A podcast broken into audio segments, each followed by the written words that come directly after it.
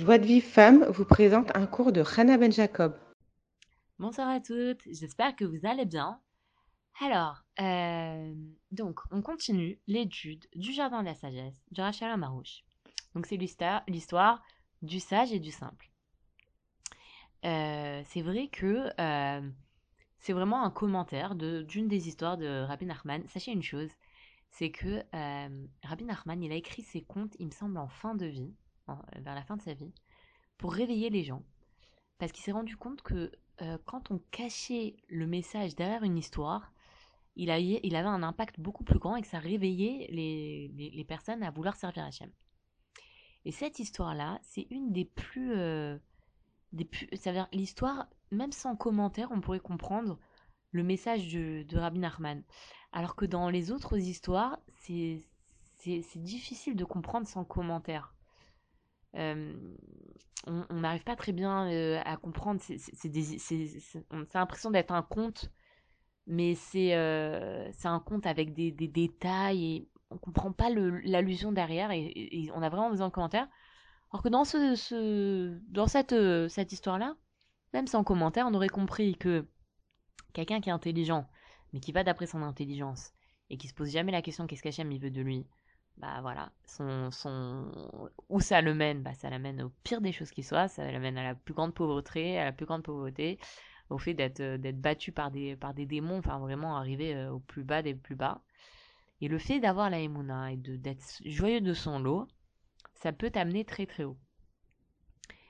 Et, euh, et, donc là, nous on était à un moment où le sage, il était bon, il a commencé un peu un premier travail qui était assez intéressant, mais qu'il a quitté pour un travail qui paraissait bien, mais en réalité c'était très pénible comme travail il n'avait pas envie de, d'avoir un travail pénible comme ça. Il a commencé à réfléchir et s'est dit Moi, maintenant, je vais voyager. Et le à, travers chaque, euh, chaque détail de l'histoire, le Rav, dans ce commentaire, ils apprennent des enseignements incroyables sur la vie.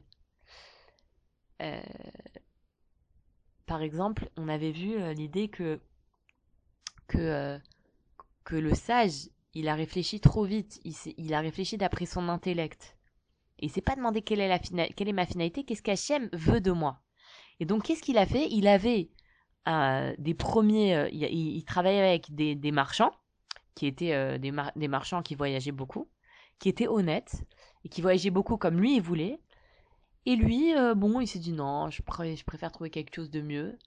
Et il a cherché un travail qui. Il, il, enfin, il est parti pour un travail qui extérieurement lui paraissait intéressant, mais en réalité c'était un travail très pénible. Et là, il nous dit que, il nous disait qu'il faut pas se précipiter pour prendre des décisions. Et il faut repousser au maximum l'échéance pour prendre la décision et demander entre-temps qu'est-ce qu'Hachem il veut de moi? Et soyons honnêtes, combien de fois on a pris des décisions euh, rapidement? Euh, On s'est pas posé la question qu'est-ce qu'Hachem voulait de nous? On n'a pas. On a réfléchi avec notre intellect et on s'est fait avoir. on s'est fait avoir. Et, grâce à cette histoire euh, de Rabbi Nachman et aux enseignements de Ravarouche, on peut apprendre des très très grands enseignements. Il ne faut pas se,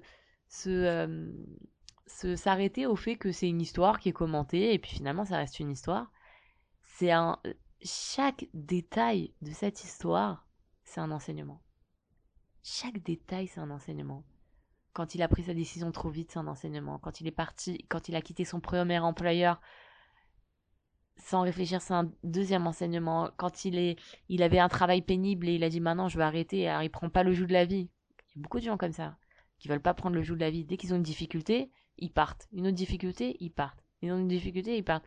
Finalement, ils construisent rien. C'est, tout ça. Et sachez une chose, c'est qu'à l'époque de Rabbi Nachman, il n'y avait pas des gens comme ça qui, euh, qui, euh, qui voyageait, qui faisait le tour du monde, euh, qui, euh, qui était comme ça, qui prenait un premier travail, puis qui quittait ce travail pour un autre et qui allait dans un autre. C'était, c'était pas quelque chose de. Il, avait vu par Roi Hakodesh que ce que nous, on allait vivre dans notre génération, ou dans notre génération. Combien il y a de, de jeunes qui font le tour du monde Combien en Israël c'est, tellement connu tellement connu, ils vont des années en Inde, en trucs et tout, et ils perdent les meilleures années de leur vie. Et là, le Rav, il nous dit faites attention à ça. Faites attention à ça. Ne priez pas, ne, ne, perdez pas vos, vos, bonnes années. Et, euh, et là, de, de, de, de cette, de cette, euh, cette idée qui est venue au sage de se dire bon voilà, je veux visiter le monde, eh bien, le il nous dit que il y a une importance de l'assiduité dans son lieu, surtout dans un lieu saint. Parce qu'il écrit que celui qui fixe un lieu à sa prière, le Dieu d'Abraham lui vient en aide, et euh, à sa mort, on dit de lui, il était humble et pieux. C'est connu que c'est important de, de, garder la même place pour sa prière. Alors, la même place, c'est d'aller dans la même synagogue, par exemple. D'aller dans la même synagogue, dans le même Beth Midrash pour les hommes, et de prier au même endroit tout le temps, à la, même, à synagogue, ou euh, aller étudier dans le même Beth Midrash. Pourquoi? Il y a de tellement grands éloges à celui qui fréquente la même synagogue depuis des années. Et pourquoi on dit qu'il est humble et pieux? Où est l'humilité là-dedans? Qu'est-ce qu'il y a euh... Eh bien, quelqu'un qui, euh, qui, qui, qui, qui, est, qui reste dans la même synagogue, c'est sûr qu'il est humble. Parce que c'est sûr qu'il a eu des humiliations, surtout dans le, dans, dans, le, dans le cadre de la. dans une synagogue et tout ça. C'est sûr qu'il va, qu'il va avoir des, des humiliations, qu'il va. parce que, bon, voilà, euh, euh, vivre avec la communauté, c'est pas toujours évident. Et, euh, et, en plus de ça, c'est sûr que cette personne-là, elle a donné à la communauté, elle a aidé la communauté. Parce que quelqu'un qui euh, ne s'accommode pas avec les autres et qui n'aide pas et qui, qui, ne donne pas, cette personne-là ne peut pas vivre dans la même communauté. Les gens, ils supportent pas ça. Ils supportent pas quelqu'un qui est, euh, dès qu'on lui dit un mot, euh, un mot de travers, il s'emporte, il se met. Les gens, ils supportent pas. Et donc lui, il s'exclut lui-même de la communauté, et puis finalement, il reste pas dans cette synagogue. Mais quelqu'un qui reste pendant 5 ans, 10 ans, 20 ans dans la même communauté, c'est sûr qu'il est humble, c'est sûr qu'il a subi des humiliations, c'est sûr qu'il a donné à la communauté, et c'est pour ça qu'il mérite des, éloges aussi grands. Mais il faut savoir que... Euh, euh, il faut savoir que ça, ça marche... Euh, alors attendez. Voilà, déjà il nous dit le que les épreuves, elles sont surtout dans les lieux de sainteté. Donc c'est surtout dans une synagogue ou dans un lieu d'études que l'homme il va être confronté à des épreuves où on va l'humilier, où on va euh, lui demander d'aider, où on va euh, lui on va le tester sur son sans que ce soit voulu hein, mais en tout cas Hachem va le tester dans cette épreuve là dedans dans à la synagogue ou, euh, dans son lieu d'études et ça marche pas hein. les Haramim ils disent bien celui qui fixe son lieu à sa prière. Ils disent pas que tu fixes ton lieu de travail ou tu fixes ton lieu de, euh, je sais pas, de, d'habitation. De, de, on te dit pas ça, on te dit ton lieu de prière. Parce que le lieu de travail, il y a d'autres facteurs qui rentrent en jeu. Peut-être une personne reste dans le même travail parce que euh, elle est pas sûre de trouver un autre travail ailleurs, parce que euh, on lui donne ses shabbats et ses, fêtes et, elle est pas sûre qu'ailleurs elle les ait. Et donc c'est pas forcément lié à l'humilité, alors que dans le lieu de prière, c'est lié à ça. Maintenant, le sage, il a décidé de voyager. Et donc, il a vu des marchands qui allaient à la Gorna. Et de la Gorna, il est parti en Italie, et d'Italie, il est parti en Espagne. Et Rabbi Nachman, il dit, ces nombreux voyages l'assagirent encore plus. Et bien évidemment, encore une fois, Rabbi Nachman, il est ironique, parce que c'est pas possible qu'une personne qui erre dans le monde sans aucune finalité, elle va s'assagir, elle va grandir en sagesse. Rav nous dit quelque chose de très fort. Il nous dit que la sagesse authentique qui fait progresser l'homme, elle ne s'acquiert qu'à force d'efforts. Donc quand une personne elle fournit des efforts, quand c'est dur, quand elle, a du mal à acquérir euh, une certaine intelligence, elle a, du mal à étudier, elle a du mal à comprendre, c'est comme ça qu'elle acquiert la sagesse. C'est pas en allant d'un endroit à l'autre, en allant d'après sa curiosité, satisfaire sa curiosité que tu vas devenir plus sage. Et souvent on voit des, surtout les hommes, surtout chez les hommes, on voit des, personnes qui, euh, qui ont du mal dans l'étude, qui comprennent pas la Gemara, qui comprennent pas la Mishnah, qui ont, qui ont beaucoup, beaucoup de mal. Et il euh, faut pas se, faut pas se désespérer. Parce qu'à terme, ça paye. D'ailleurs, il y a beaucoup de sadikim qui, quand, quand on leur pose la question, quand vous étiez jeune, vous compreniez facilement la Gemara, ils vous disent que non, ils comprenaient rien. Euh, Rabbi Nachman, il comprenait même pas la Mishnah. Il comprenait pas la Mishnah. Ça veut dire la Mishnah, c'est le, c'est le texte de base. C'est comme si maintenant, euh, je, je, vous dis, euh, il comprenait pas l'histoire du sage et du simple. Il comprenait, c'est pas le commentaire qu'il comprenait pas, c'est l'histoire. Ça veut dire le, le la, la, base, le, le, truc de base, il le comprenait pas. Il a déversé des torrents de pleurs et de prières et de, il a abondé, il priait des heures, il donnait de l'argent à la alors qu'il que, que, que, que, on savait même pas d'où il avait cette, comment il pouvait avoir de, autant il donnait beaucoup d'argent à tzedaka alors qu'il n'était pas, c'était pas quelqu'un de riche.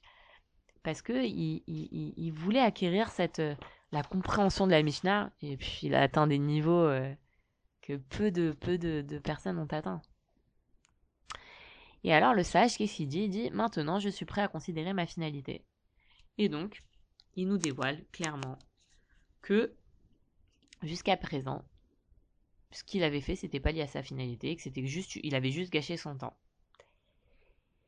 C'est-à-dire qu'il le dit, il dit à présent, je suis prêt à considérer ma finalité. Donc jusqu'à présent, ce que je faisais, c'était pas considérer ma finalité. Donc tous les voyages qu'il a fait, qu'il a travaillé chez un tel, qu'il a travaillé chez un tel, tout ça, c'était pas, c'était pas lié à sa finalité. C'était pour satisfaire sa curiosité. Et parce que, et en fait, c'est parce qu'il a, pas fait d'examen de conscience qu'il en est arrivé à sous-estimer ses actions. Et ça, c'est quelque chose de très important de faire un examen de conscience. C'est vraiment très très important. Faut pas croire que ce qu'on appelle le Cheshbon Nefesh, l'examen de conscience, c'est pas obligatoire. C'est obligatoire. Nous, moi, pendant des années, j'ai cru que le Cheshbon Nefesh, c'était pas une, c'était pas une mitzvah, c'était pas une obligation, c'était bon, c'était une, bonne, un, une midatova, comme on dit ça, une midatova, c'est, c'est bien de faire le Cheshbon Nefesh, mais t'es pas obligé de le faire. C'est obligatoire, tous les jours de faire tu vois. C'est obligatoire. D'ailleurs, je sais plus qui c'est qui a dit ça. Et, euh, bon, je, je, vous raconte le, le, le, le fin mot de l'histoire, mais je sais plus qui est-ce qui l'avait dit. Il y a un, il y a un rave qui a dit il faut faire tchouva tous les jours. Non, pardon, il faut faire tchouva un jour avant sa mort. Alors ses élèves, ils lui ont dit mais on ne connaît pas le jour de notre mort. Et il dit bah c'est pour ça qu'il faut que tu fasses tchouva tous les jours, parce que comme ça, si jamais tu meurs demain, bah t'auras fait tchouva un jour avant ta mort. Et c'est, c'est vraiment important, et c'est une, une part du, du, de l'aïd des doutes. Dans l'aïd des doutes, on avait déjà abordé cette notion-là, mais peut-être je le répète. Dans l'aide des doutes, il y a une partie de l'aide des doutes qui doit être consacrée au Cheshbon Nefesh. Et d'ailleurs, plus on, détaille le Cheshbon Nefesh, plus on consacre de temps au Cheshbon Nefesh, mieux c'est. L'aide des doutes, c'est euh, un moment où on se retrouve avec Hachem, seul à seul. Idbo des doutes, les Idbodet, c'est se retrouver seul. On se retrouve seul avec Hachem, un moment dans notre journée. Le mieux, c'est pour les femmes, c'est le matin tôt. Pour les hommes, c'est mieux. Le mieux, c'est Chatzot. Les femmes à l'intérieur de la maison, euh, dans sa chambre, dans une chambre, dans un, dans un balcon, dans, dans son jardin à soi. Les hommes, c'est mieux qu'ils le fassent dehors, euh, euh, dans un champ. Et on se retrouve seul avec Hachem. Et il y a plusieurs, plusieurs étapes dans le dans des doutes. Déjà, première des choses, on remercie Hachem tout ce qu'on a, pour tout ce qui va bien dans notre vie. Si on peut aussi remercier pour nos difficultés. Ensuite, il faut consacrer un moment pour prier pour un Israël. Donc, euh, le Ravi dit minimum 10 minutes par jour ou une heure par semaine pour prier pour un Israël, pour que Machar vienne, que tous les juifs ils se, ils rapprochent de la Emouna, que tous les juifs euh, ils fassent chouva, que, tout, que, que le Beth soit reconstruit. Enfin bref, prier pour, euh, pour tous les juifs. Et après, euh, prier, faire Cheshbon Nefesh. Donc, analyser ses actions d'après euh, les, quatre euh, étapes du Rambam. Donc, confesser sa faute, dire voilà, Hachem, j'ai dit du Hachanara. Regretter sa faute, je regrette d'avoir dit du Hachanara. Demander pardon, je te demande pardon d'avoir dit du Hachanara. Et prendre sur soi de plus recommencer dire du Hachanara. Dire Hachem, s'il te plaît, aide-moi à ne plus recommencer. Donc, ça, c'est la première partie de la des doutes. On remercie, on prie pour, pour un. Et on fait Cheshbon Nefesh. Ça, ça dure à peu près une demi-heure. Alors bon, il y a des gens qui disent quoi, une demi-heure, c'est long. Bon, au début, euh, peut-être t'arrives pas à une demi-heure, mais c'est ce qu'il faut au minimum. C'est un minimum. Ne croyez pas que c'est un truc inatteignable. Consacrer euh, une heure de sa journée à HM, je pense que c'est faisable, euh, vu le temps qu'on passe devant Facebook, devant nos mails, devant WhatsApp. On peut restreindre un petit peu ce temps et le consacrer un peu à HM pour, pour arriver à sa finalité on voit que le, sage, il s'est pas posé la question de sa finalité et il a tout perdu.